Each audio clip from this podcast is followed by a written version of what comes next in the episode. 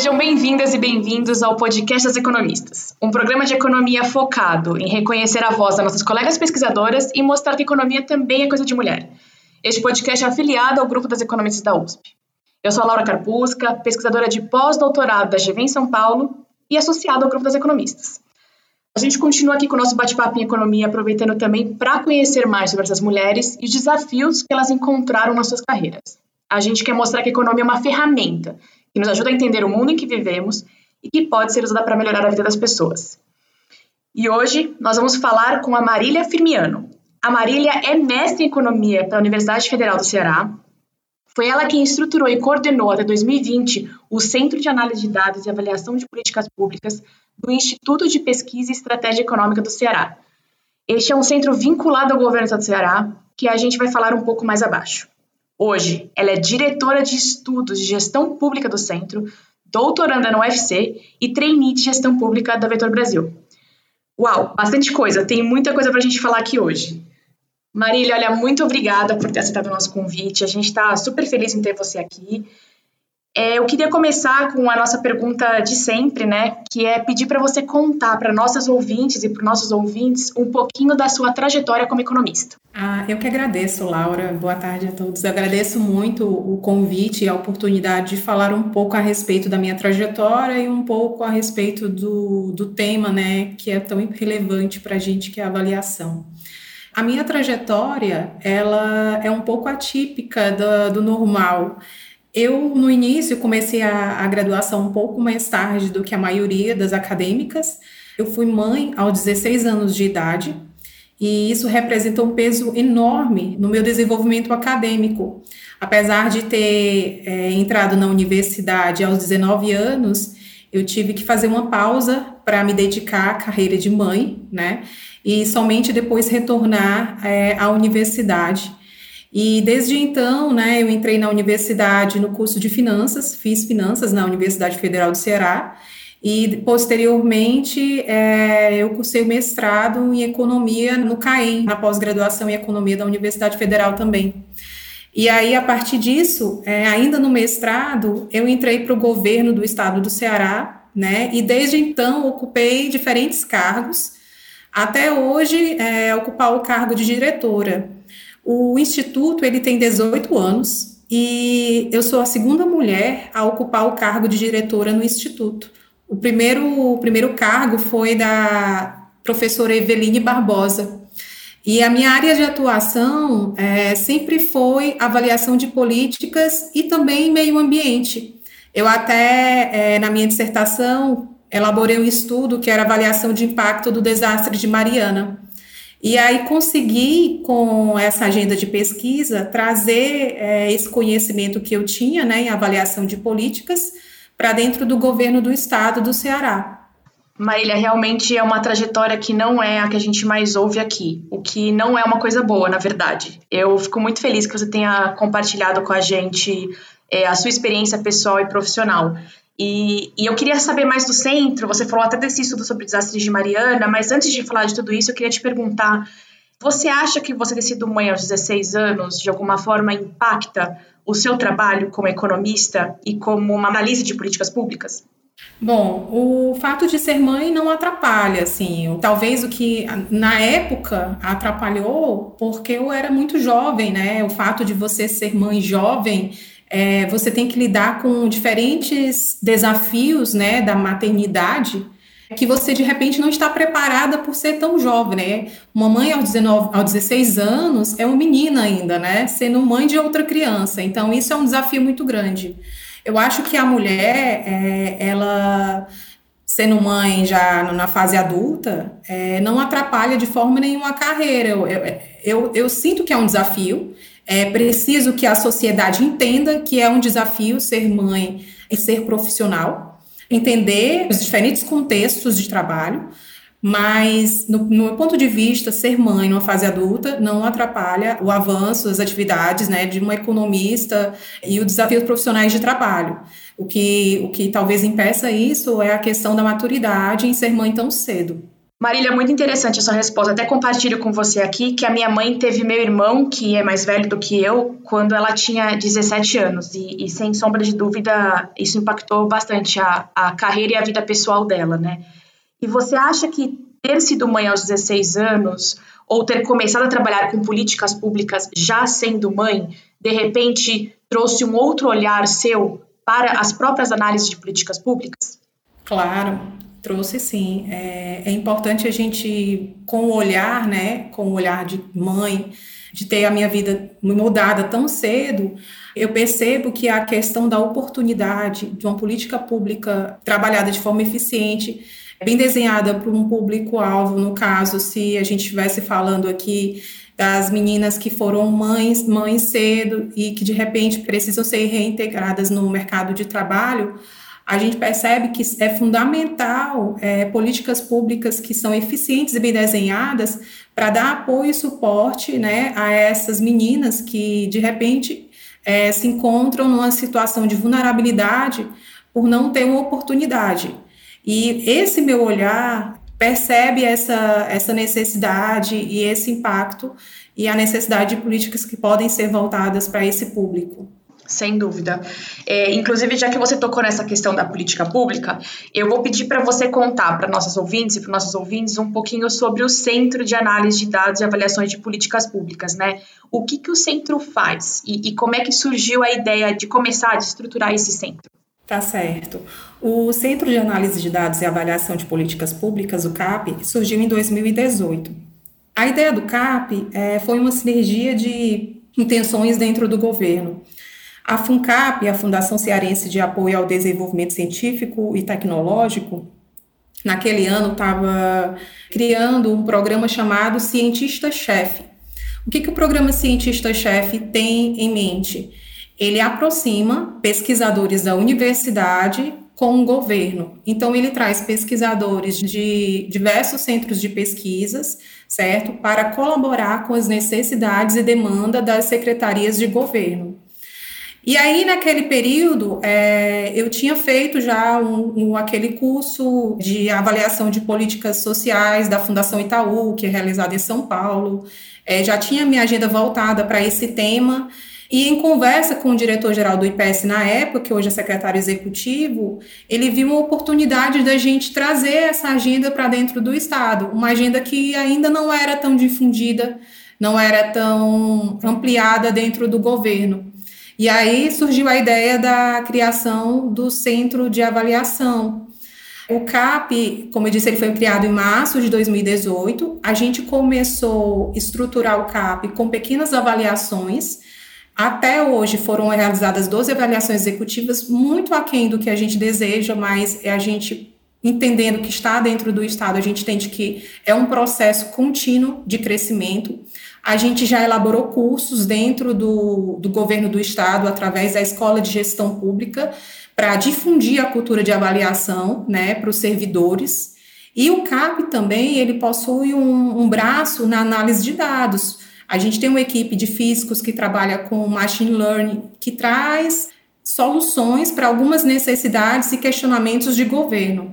Então, assim, o CAP ele é tanto tem um braço na avaliação de políticas públicas como um braço na análise de dados. E a gente tem avançado bastante. A gente tem um decreto desde 2019 que exige que os projetos que são submetidos ao Fundo Estadual de Combate à Pobreza sejam avaliados pelo CAP antes de ser submetido à autorização de fundos de, né, de reserva para a implantação da política. Perfeito. Ficou bastante claro o processo que vocês tiveram e quais os objetivos do, do centro, né? Muito, muito interessante.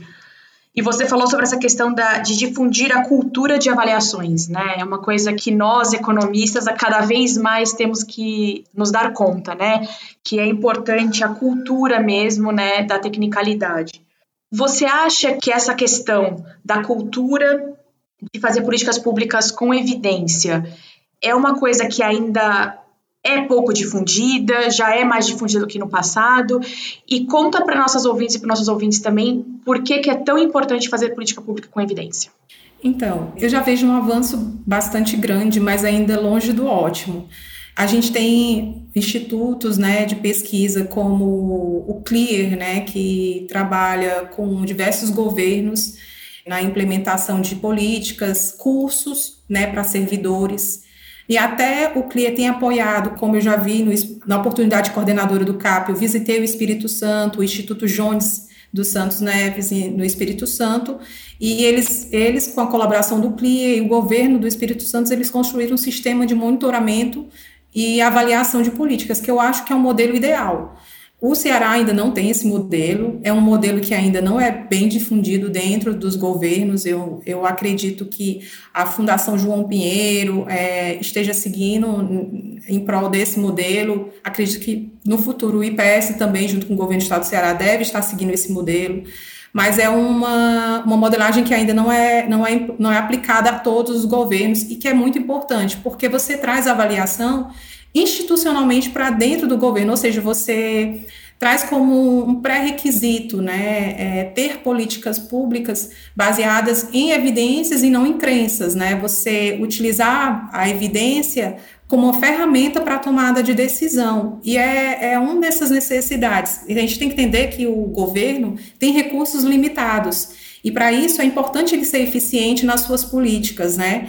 E identificar oportunidades através de evidência, né, para melhoria dessas políticas, para ampliar políticas, para melhorar serviços ou beneficiários, é muito importante usar, pegar a evidência para adaptar né, as suas políticas, e não somente políticas é, em crenças ou, ou, de formas mais imediatistas. A gente vê hoje em dia no ambiente de Covid, né, onde o aumento do desemprego não foi, não foi igual para todos, há uma, uma interseccionalidade aí nessa, nesse impacto do desemprego, e é importante a gente entender tudo isso para que se possa criar políticas que possam ser mais eficientes e que possam realmente ter impacto né, no público-alvo que se deseja atingir. A minha colega Paula, ela sempre coloca essa frase que eu inclusive li no começo do podcast, que é que a economia pode melhorar a vida das pessoas, né? E eu acho que você deixou isso muito claro falando sobre essa questão de políticas públicas feitas com evidência, porque são elas que geram um verdadeiro impacto, né? E é gerando impacto em realmente quem precisa que a gente melhore a vida das pessoas, né? Com certeza. Acho que um conceito que se deve entender é a questão da causalidade, né? O, o que, que a política efetivamente está causando, né? E não a só correlação que existe, né? É, é importante que os, os policymakers, né, entendam isso, né? Entendam que qual que é o desenho lógico, qual que é a teoria da mudança por detrás daquela política, os agentes envolvidos, para se entender todo o processo da política, para se efetivamente medir o impacto daquela política no público-alvo e entender o processo de transformação. Perfeito. Eu vou até puxar um pouco a sardinha para o lado da economia política, que é, é a minha área. E também quando a gente faz política pública com evidência, né, a gente, de alguma forma, tem um melhor processo de monitoramento de governo, de accountability. A gente, como, como povo, fica menos suscetível aos grupos de interesse que fazem parte da sociedade a viesarem as políticas públicas. Né? Quando a gente tem evidência do lado, a gente favorece mais também esse processo de accountability, esse processo de monitoramento cidadão, né? É, inclusive também é uma das vertentes é, por isso que o CAP também tem análise de dados, né? A gente acha que é muito importante ter a transparência dos dados, entender como se comporta e dentro do próprio estado a gente ter, digamos, uma grande plataforma de dados que se possa internamente se ter acesso. Que se vê muito em dia dentro do governo é Secretaria de Saúde com os dados da saúde, Secretaria de Educação pertence aos dados de educação e os dados de repente não se conversam, de repente não, não se interagem e às vezes para você implementar uma política é preciso você partir de várias vertentes para mapear né, um, o cidadão, ou mapear é, o público-alvo e entender realmente perfil para que se pode alcançar uma política, ou que pode fazer uma política para um certo perfil de público-alvo. Com certeza. É, pensando nessa questão que você disse que você acha que está melhor, está mais difundido hoje esse debate de fazer políticas públicas com evidência, mas que está longe do ideal. Qual que você acha que são as principais dificuldades que você e o centro enfrentam de alguma forma para levar adiante essa pauta de políticas públicas com evidência? Bom, o planejamento do Estado, ele, ele é feito por diversas secretarias. E a gente entende que para se planejar política é preciso se entender, né, como se forma uma política, como se estrutura. E eu entendo que uma dificuldade é justamente a capacitação dos servidores e técnicos para se elaborar políticas, né, para se discutir a política. Eu acho que um fator importante é realmente ter essa capacitação de forma mais difundida dentro do Estado. Esse é um ponto que é bem importante. Um outro ponto, Laura, é a questão do entendimento do que é avaliação. Por exemplo, dentro do governo do estado, a gente, desde 2018, vem realizando avaliações executivas. As avaliações executivas são nada mais do que avaliações de processo, ou seja, avaliação de implementação de uma política, certo? Não é uma avaliação de impacto. Mas algo que nas reuniões a gente acaba é, deixando bem claro para os gestores dos projetos é que a gente está avaliando a política, a gente está avaliando o processo de implantação, a gente está tá avaliando o processo de monitoramento dos dados. A gente não está avaliando o gestor A, B ou C, né? É importante que se entenda isso, né? A avaliação de política não é a avaliação do gestor. E é, às vezes a gente encontra esse receio, né, dentro do governo, quando se vai falar em avaliação, por haver essa confusão ou, ou falta de definição, né, por parte dos gestores de entender que é a avaliação do projeto e não deles, a gente não está avaliando eles. Perfeito, é muito bom isso, né? Inclusive ajuda a deixar o debate bem mais técnico mesmo, né? É uma avaliação a respeito de um projeto e pessoas qualificadas podem fazer projetos bons ou ruins e, e isso vai depender de circunstâncias, né, é, dos objetivos, da implementação, do impacto esperado, de como vai ser feito o monitoramento. É muito legal fazer esse discernimento mesmo a respeito da análise do projeto e não a análise dos gestores, né, que mais e mais gestores entendam essa diferença e passem a, a demandar esse tipo de trabalho, né, esse trabalho de, de análise de políticas públicas feitas com evidência. Exatamente. É, um ponto também, só para deixar, deixar assim mais claro, é que a gente percebe nas reuniões de governo que a gente consegue passar essa ideia, eles até entendem a relevância da avaliação para a melhoria dos trabalhos, para a melhoria de uma adaptação de uma, de uma política. Vou dar um exemplo aqui: a gente teve uma avaliação executiva de um projeto relacionado a agente de leitura.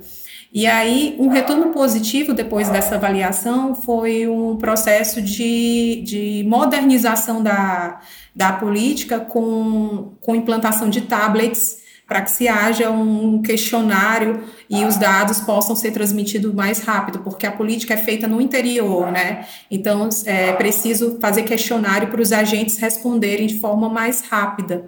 Então, os, os tablets, os smartphones foram, foram ferramentas implantadas para que se pudesse melhorar essa infraestrutura de retorno dos dados, retorno das informações que se estavam obtendo nos campos. Muito legal, achei muito interessante a sua descrição do seu trabalho, do CAP também. Eu acho que isso pode servir como uma inspiração boa para muitas jovens economistas ou que estão considerando a economia, para saber que o trabalho delas pode de fato ter um impacto verdadeiro né, na, na, nossa vida, né? A gente pode de fato trabalhar, melhorar mesmo a vida dos brasileiros aí.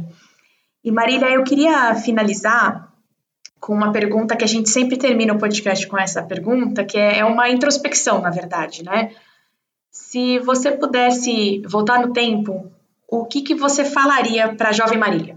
Então, é, como eu fui mãe muito cedo e, e, enfrentei muitos desafios, né? Eu acho que, que é algo que marca, né? Porque você, como mulher, mãe e jovem, é, numa sociedade, é, você tem muitos desafios. E, e, e eu diria para a jovem Marília, né, que ela continuasse os estudos, né, persistisse, porque o, o estudo ele realmente rompe barreiras sociais, né? E persistir até que se torne quem ela deseja ser, quem a jovem Marília deseja ser. Muito bonito isso que você falou, viu, Marília? Que, que as jovens Marílias que estejam ouvindo hoje, você aqui no podcast, que elas saibam que tem a Marília de hoje que está, de alguma forma, impactando o mundo que a gente vive para que elas não interrompam os estudos delas, para que elas continuem estudando. E que o seu trabalho, né, de, de outras economistas que a gente traz aqui ou que, que estão pelo Brasil, propicie um país que seja mais acolhedor para jovens mulheres e para jovens mulheres mães também. Eu fiquei muito feliz de poder te entrevistar, viu, Marília? Muito obrigada mesmo por ter aceitado o nosso convite. Eu que agradeço a oportunidade, foi um prazer enorme estar aqui, Laura, e espero ter contribuído para motivar as meninas, né, que, que de repente, às vezes, a gente, como mulher, tem desafios muito grandes dentro da sociedade, e, e, é importante a gente reconhecer a nossa capacidade e o nosso papel e saber que a gente pode sim chegar lá e acabar com essa síndrome do impostor que às vezes aparece de vez em quando, né? É, é importante saber disso. Sem dúvida, acho que a síndrome do impostor, eu falo com várias entrevistas, a gente está alongando um pouco a entrevista, mas eu, eu falo sempre com as entrevistadas aqui, é, acaba ficando em off, mas eu acho que talvez a gente tenha que fazer esse on, que a síndrome do impostor, ela é recorrente em todos os, os nossos debates aqui, né? Eu acho que a Marília, jovem, de 16 anos, recém-mãe, ia ficar muito orgulhosa de ver a Marília hoje, né? Ia ficar muito feliz de poder ouvir essa entrevista que você deu hoje. Muito obrigada. Muito obrigada. E a gente fica por aqui. O podcast das economistas continua em alguns dias. Assina nosso feed para você saber quando a gente vai subir mais um episódio. O podcast é uma produção afiliada ao grupo das economistas da USP. A Laura Carpusca e a Paula Pereira são as coordenadoras do podcast. E os demais membros do Comitê das Economistas são a Fabiana Rocha e a Maria Dolores Dias. Nosso produtor de som é o Fernando Iani, cantora Flávia Albano, trompetista Alan Marques, designer Tata Mato. E a nossa entrevistada hoje foi a Marília Firmiano. Muito obrigada. Até o próximo podcast das economistas. Assina nosso feed.